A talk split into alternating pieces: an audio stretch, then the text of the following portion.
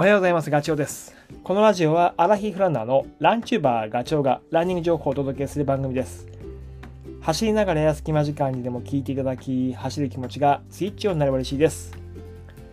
先週末行われた僕が走ったあの高知の四万十川ウルトラマラソンのパンフレットを見返していたら参加者データが載っていました。エントリーした人のデータですね。でそこにはね面白いことが載っていて年代別、えー、100キロは1605人手を挙げてるんですけどそれが5歳刻みでカウントされています。一番多い年代はどこだと思いますか？これ驚いた。僕の世代ですね。50歳から54歳です。その次が45歳から49歳。でその次が40歳から44歳ですね。で、その次、あ、違うな。え、ー、と、3番目がね、55歳から59歳。で、その次が、今言った40歳から44歳。で、その次が驚きですね。60歳から64歳っていう、結構、ウルトラマラソンって、その世代が中心なんだ。いや、僕の世代が中心で広がっていく感じですね。で70歳以上の方たちも出てて すごい。31人いますね。続いて男女比。これは予想した通りでまあウルトラマラソン多分全般に言えることなのかな。女性の比率は、えー、やっぱ少ないです。えっ、ー、とね16%フルマラソンは僕の記憶だと25%プラスアルファだと思うんですよ。女性比率が。だからウルトラは男性の方が割合として多い。それから、えーと、四万十川に訪れた他県からの訪問者数です。これ一番多いのは、えー、まあ、予想通り東京ですね、まあ、人数の規模が大きいからね。その次が、えー、愛媛。です。近いからね。あの高知と。その次が大阪。続いてえー、っと兵庫かな。兵庫ですね。で僕が住む神奈川県はその次の次ぐらい。ただね四万十川これすごいですね。47都道府県から 来てる全員。全都道府県から来てますね、まあ、当然人数が少ない秋田県1人とか山梨県1人とかはいるけれどもすごくないですか？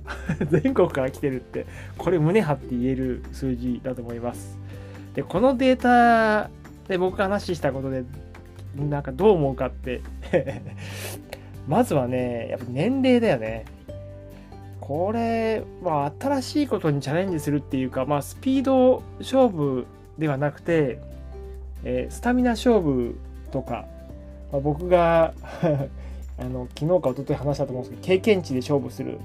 40代とか過去の若い時の自分と勝負することがウルトラマラソンだとしやすいというかあ違う戦い方をすればいいので、まあ、少し あのずるい戦い方を40代の時に知らない戦い方をすることで勝てる可能性がある。からウルトラマラソンに、まあ、年齢が上がった時にあ挑戦するっていうことなのかな。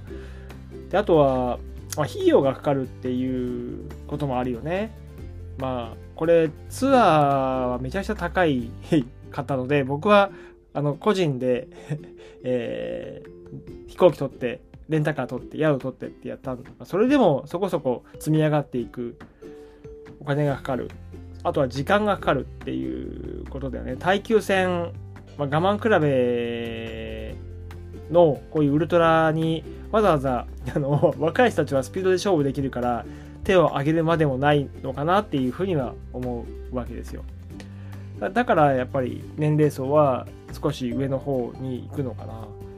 あと性別は男性が多いけれども、まあ、これトレイルのレースでも同じなんだけどこういう淡々とあの走り続けるレースはまあ男よりも男はどうしてもね気持ちが前に行っちゃうからあの長いレースでやろうが短いレースでやろうがこう えー、狩りに行っちゃうんですよね。あの気持ちが前に行っちゃうから攻めちゃうんですよ。あと隣に同じぐらいの走力もしくは速さの人がいると追いかけっこしちゃうので負けたくない。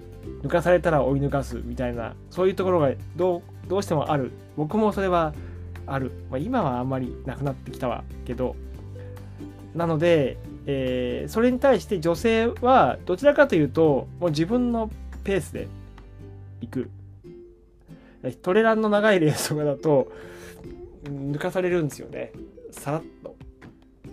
だからウルトラマラソンも同じでこの前走ってる時に抜かされてます僕は。あの明らかに年配の女性の方に抜かされたりだとかしてます。やっぱ強いなってもう本当にリズム変わることなく、えー、出だしの時にも会ってる人はそのペースで最後の方もその走り方で刻んでたからもう頭が下がりますね。それからあと他県から来てる人が多いっていうのこれはね旅の要素がウルトラマラソン詰まってるなっていうのは今回感じたですよね。あのフルマラソン以上に長い時間を走るわけで。その地域の、まあ、地域のなんだろ雰囲気に触れる時間が長いのとあとはペース自体が遅いじゃないですか。フルマラソンよりは。ゆっくりとあの周りの景色を見ながらあの走ることができる。言うと四万十川の川の流れとかこんなに川見たことないよって。僕の近くの川境川っていうんですけどまあカワセミが飛んでるあの比較的綺麗な川ではあるけれどもやっぱり比較になんないね。当たり前だけど最後の清流って言われてる川そこを、えー、詐欺がこう飛んでたりとかする光景がもう心にくるわけですよ。ぐさっとすごいわーって。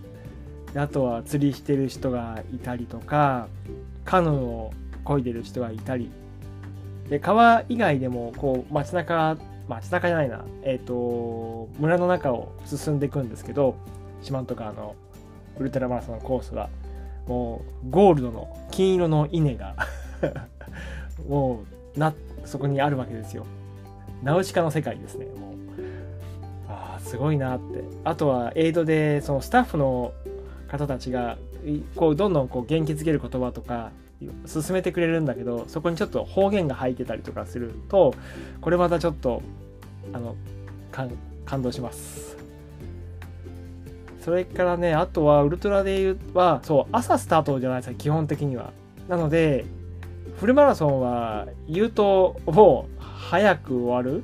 うままあうまく走れれば午前中で終わっちゃうこともあるし。だけどやっぱりウルトラマラソンは夕方もしくは、まあ、日が暮れてからってこともあるので、まあ、間違いなく止まることになるわけですよね。遠くから来てる場合は。